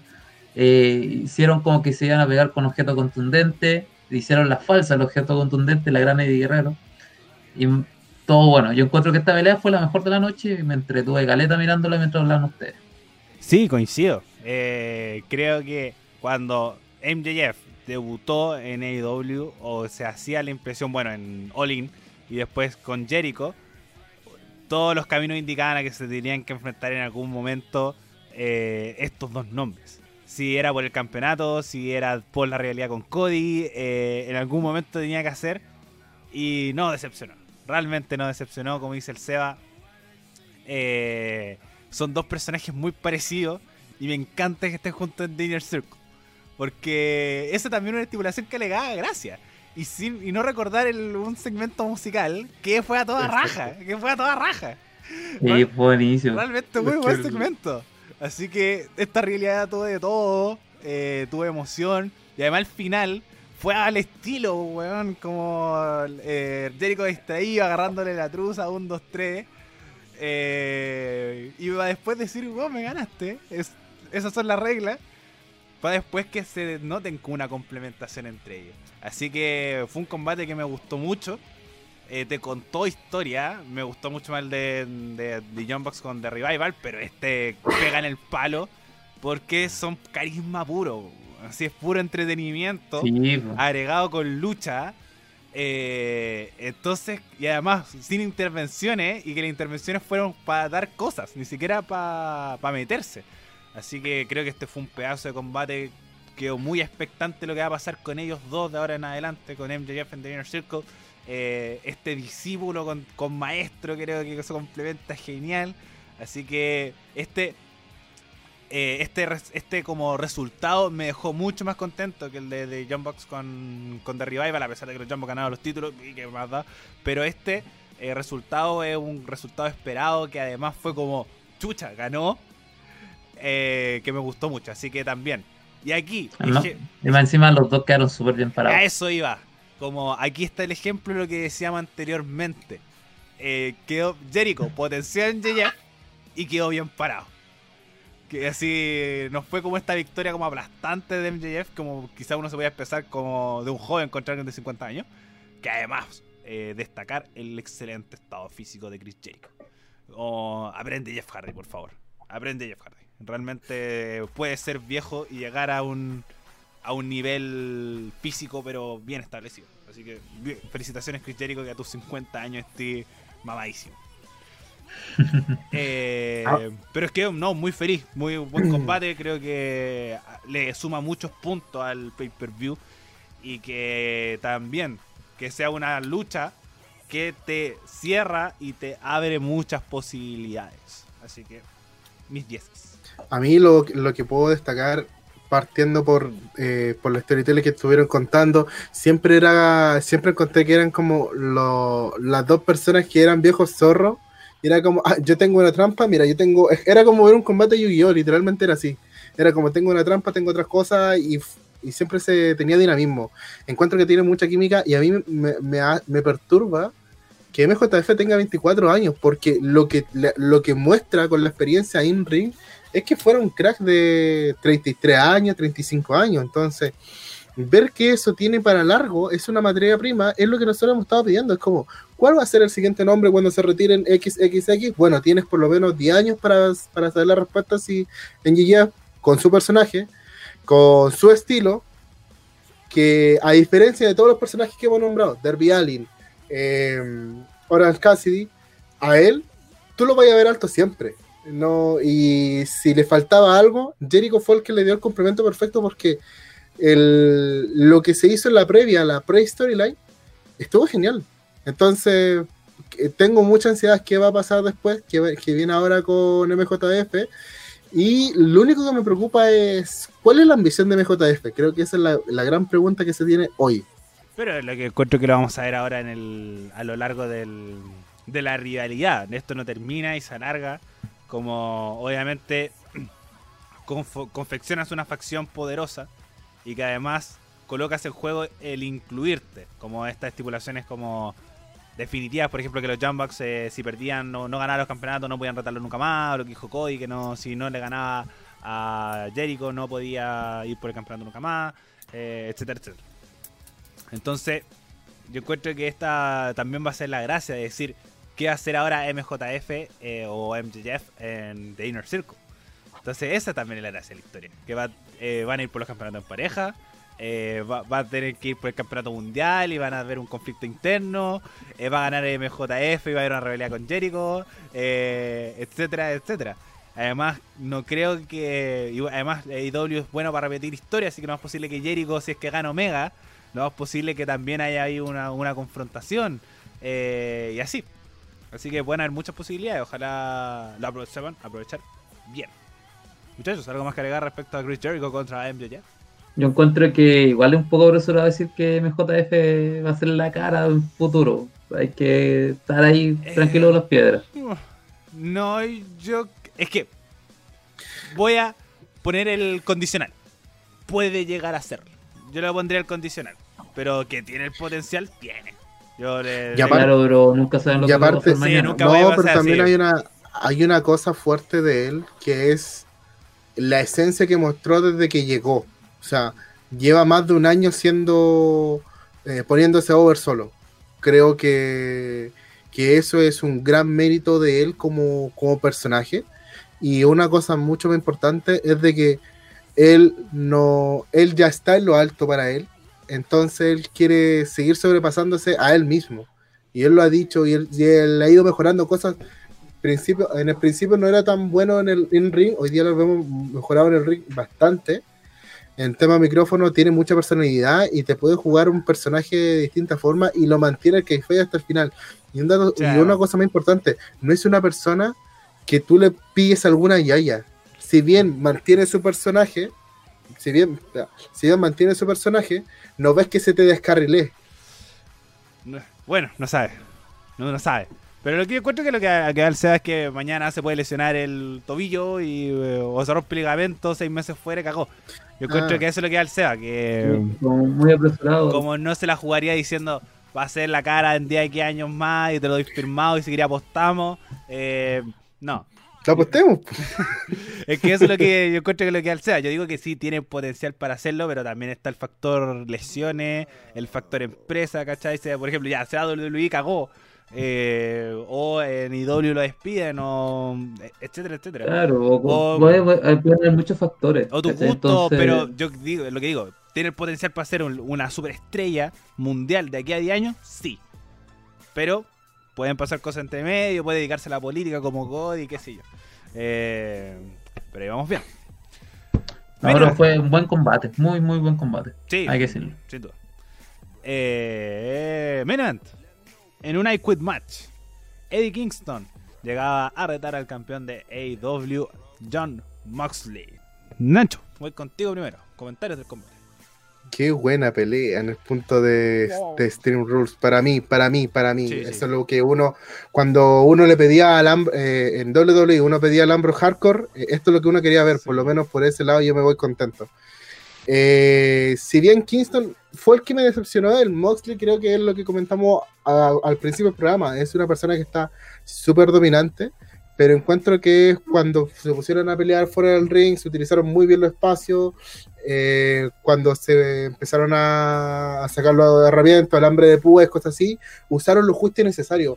No fue como este tengamos la cosa llena de alambre de púas, tachuelas por todo el ring, la tachuela donde corresponde, en el momento que tenía que corresponder, y cuando sacan el tema del alcohol, yo creo como que me llegó a doler solamente ver la botella. Entonces, para mí, como se utilizó el objeto y cosas así, y ver a Moxley aplicando bien, me, me gusta eso porque digo, digo, perfecto, este hombre lo puede hacer todo, sigue siendo el tipo que no le tiene miedo a nada, y que el personaje de Moxley es alguien que no vas a frenar. Eh, pero insisto, creo que mi único pero es el tema de que Kingston yo, yo lo esperaba más. Esperaba que acompañara más, porque si, si tú me dices la, la pelea estuvo regular, yo encuentro que no, cumplieron con las cosas básicas de lo que usa una Stream Room Match.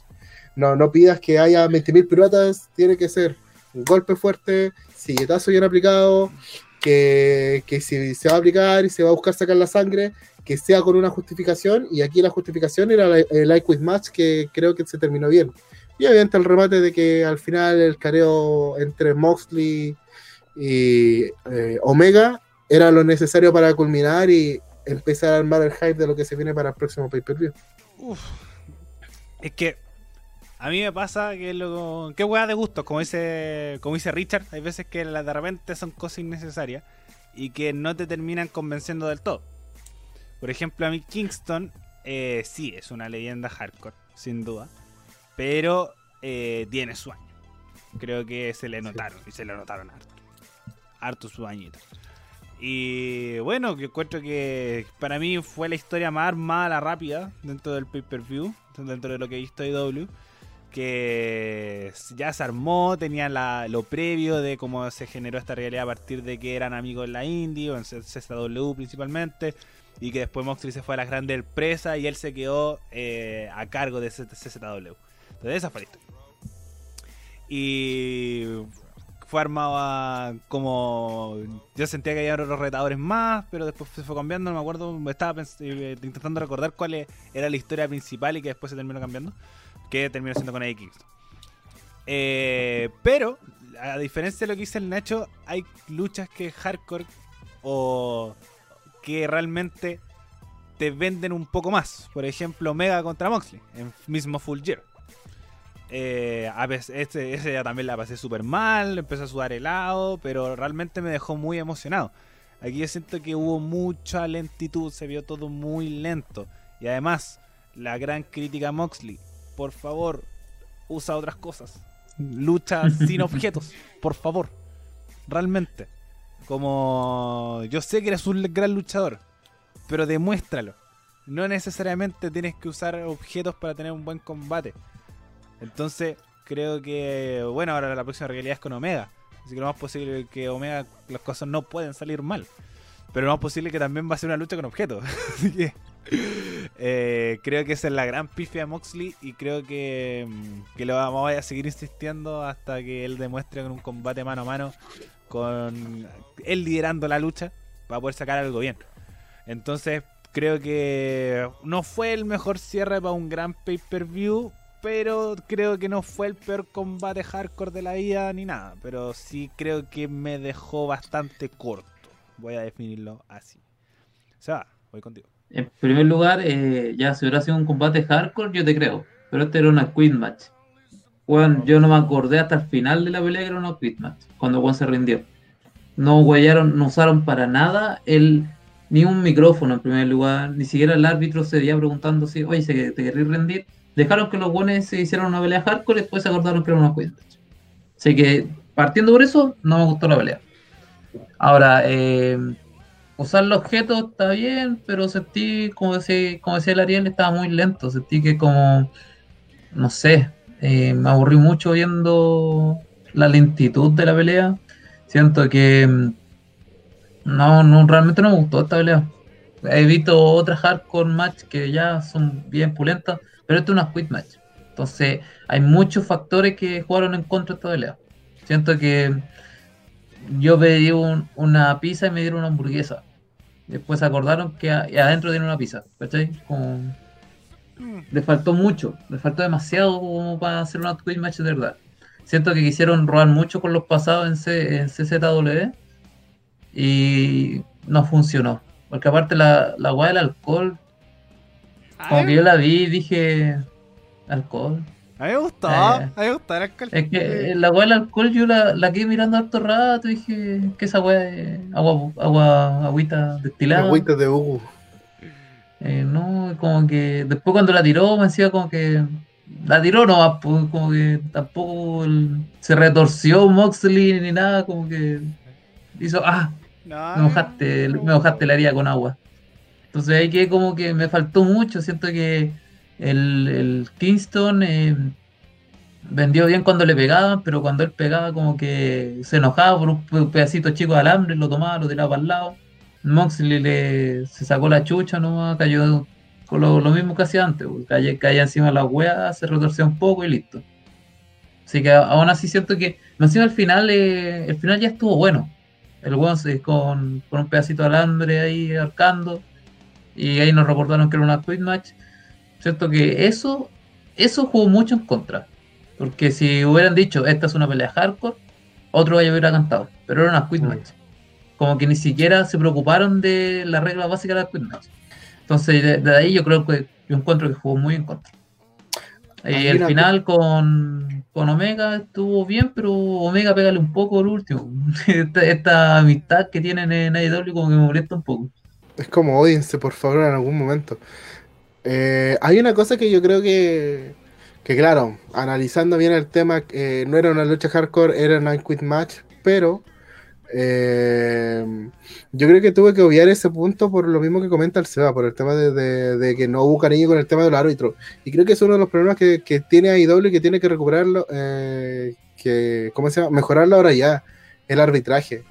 Eh, van pasado diferentes hechos con árbitros, ya sea que no tienen presencia o que no saben tratar diferentes situaciones. Eh, y este, obviamente, una de las cosas de la malla es el árbitro insistiéndote, eh, te rindes, te rindes, o cualquier pregunta. Y entonces, le falta que tengan, eh, faltaba, falta esa comunicación o de que centrarse de que el árbitro también es parte de una lucha.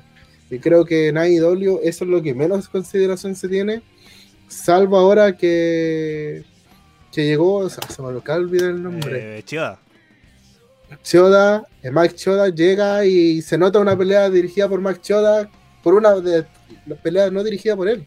O sea, una de las razones por la que Derbial y la de Cody también se sintió bien es porque estaba ahí Mark Choda. Entonces, son, son muchas cosas que te van, que, que tienes que darte cuenta y decir, mira, puedes tener los mejores luchadores, pero también necesitas armarte todas las cosas porque la lucha no solamente son dos o tres personas, es todo un equipo. Es que eh, yo encuentro que el peso es la estipulación nomás. Como tenéis que saber manejarla, podéis ser muy buen árbitro de mano a mano, como Moxley, como él puede ser un muy buen luchador hardcore, pero no, no va a funcionar mucho en una mano a mano o en una tag team, por ejemplo. Eh, y saber hacerla. Pero por ejemplo, eh, no quitémosle mérito a que para mí es una pedazo de árbitro, que es la April, la, la árbitro de AEW. Yo encuentro excelente. Yo encuentro que es muy buena árbitro, muy buena árbitro. O sea, Pero se hizo un papel la raja contra Jericho y. bueno, la y raja. MJF, Sí, y contra la de eh, Nyla Rose con eh, Hikaru Shida también. Así que para mí, mis 10 es con el árbitro de, de IW. Quizá el que ahora el- lo hice ahora es como la también es la pens- como dice el la pensada de la estipulación. ¿cachai? Como si hubiera sido un, un árbitro, no sé, pues por una hardcore. Puede haber sido mucho mejor. O es que él también pensar la estipulación, lo que decíamos con Roman y Jey Uso. Que esa fue una Quit Match, pero la Hell in a Cell no se usó. Entonces, ¿para qué le diste la Hell in a Cell si además igual entró gente, igual terminó, no usaste mucho la reja? Así que también, como la estipulación pesa a la hora de, de elegir un combate. Bueno, muchachos, ya para finalizar, eh, evaluaciones, notas para este pay-per-view de AEW Full Year. ¿Alguno ya la tiene pensado? ¿Nacho? Yo, ten- yo tengo un 7 para 7 de 10. Siento que eh, la lógica de, la, de que la mayoría de las luchas fueron buenas, fueron destacables.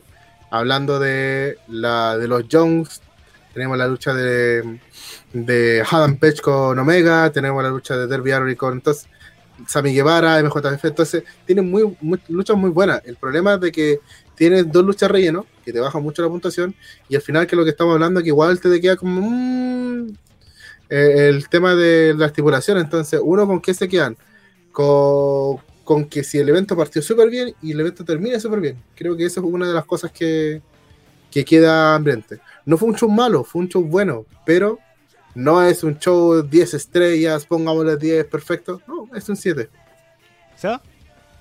Yo le pongo un 5. ¿Un Siento cinco? que el, sí, es que hubieron muchas cosas malas que jugaron en contra y la misma cantidad de cosas buenas, así que un 5 ahí. No, ya me gustó mucho. Yo encuentro que fue un evento que, restándole a la lucha de Chida con Rose, y ni tanto, y la de casi con 4, el resto fueron muy buenos combates que me gustaron mucho, que voy a recordar. Así que yo le pongo un 8.5. Eh, le resto puntos por esas dos. Y, eh, y un poquito por la de la de Kingston con Moxley. Que creo que se puede haber aprovechado mejor, así que pero sigue siendo un pedazo de evento, me gustó mucho. Lo disfruté mucho. Ahora, ahora los takeovers que fueron mejores que le pusiste un 7 están llorando. ¿sí? sí eso mismo iba a decir Eh, sí, que, vas, que pasa que los takeover le tengo, les tengo más fe. Como IW es como le pongo la escala, porque son distintas escalas. Entonces para mí las escalas, por ejemplo, de IW son las mismas de los rosters principal. Porque los takeover son cinco luchas y son cinco luchas y además eh, que son tienen que ser espectaculares las cinco. Porque los pueden hacer. Y, y NXT puede entregar un producto de 10. Ya, pues, pero acá supuestamente también debiesen hacer exactamente lo mismo. De hecho, en- por esa misma lógica, siguiendo no. la misma escala de. Que siguiendo la misma escala, eh, por eso es mi 7. Porque la, son las mismas exigencias que le pido a NXT, son las mismas exigencias que pido al roster principal. No, Yo no. creo que, la- que todo, sí, todo hay que pedir porque al final son, son trabajadores que tienen que saber retribuir bien el lapso de tiempo que le dan y hacer algo que sea divertido para el público. Y hoy día, vuelvo a decir, siento que esas dos luchas relleno te bajan mucho, está bien que se- sigamos con el tema de estos, pero te bajan mucho, mucho a lo que, a lo que fue. Eh, como dice el Seba, hay que entender de que una lucha puede ser larga, pero también tiene que haber su espacio para Sí, pero yo no le voy a la lo otra. mismo a IW que a NXT. Porque Yo creo que sí, porque son competencias yo directas. pensé No, que no. estas eran, no eran de pa, exigiendo la compañía, yo pensé que era de nuestro punto de vista. Sí, Así que no. yo lo tomo como, si a mí me entretuvo, no, a mí no me entretuvo este pay-per-view y lo vi casi porque tenía que hablar del pay-per-view. Pero NXT yo me la gozo caleta y aún así le pongo 7 y, 6 por ahí. po. Es que por eso. lo veo así como, como Es- eso. Es que obviamente las preparaciones para los shows son distintas. Yo, yo sí lo veo así. Como el, la NXT se prepara de forma distinta, sus realidades son distintas, los tiempos son distintos. eh, como también los tiempos en pantalla son distintos. Como no tienes la, por ejemplo, un show del roster principal tiene 5 horas para preparar un pay-per-view a la semana. NXT tiene 2. Lo mismo que IW también tiene 2. Pero aún así AEW tiene un producto que es mucho más comercial que el de NXT, que es mucho más de nicho, que lo venden de forma distinta. AEW apunta hacia lo- los ratings del roster principal, así que la preparación del show para mí son distintas y se tienen que medir con varas distintas. Entonces NXT, con el trabajo que vienen haciendo, pueden entregar un producto mucho mejor. AEW para mí es mucho más similar al, al roster principal. Sea- sean competencia directa y son competencia directa porque están el mismo día. Pero en tema de contenido, en tema de show, en tema de espectáculo, en tema de escenario hasta, de producción, son más comparables con la de principal. No, lo sigo diciendo, lo veo como Sí, espectador. no, No pues, como comparando show con show. No, yo- como es que- y, y de ahí va mi nota. a lo que vamos con el tema de las notas que conversamos hace 10 minutos atrás. Eh, que es el tema de cada uno tiene una vara distinta de cómo medir un show. Eh, porque, por ejemplo, tampoco voy a ver un show de lucha libre chilena con un- uno de WWE, ¿cachai? Entonces, obviamente son varas distintas que uno va, va midiendo y si la ahora ahora al sentarse acá lo, lo comparte, ahí va viendo uno. Pero bueno, muchachos, ya hemos llegado al final del programa, no alcanzamos a conversar de NXT. Eh, nos emocionamos hablando de AEW, no- nos pasamos harto del, del tiempo. Pero estuvo bien, bien productivo y además hablamos de AEW una vez cada tres meses.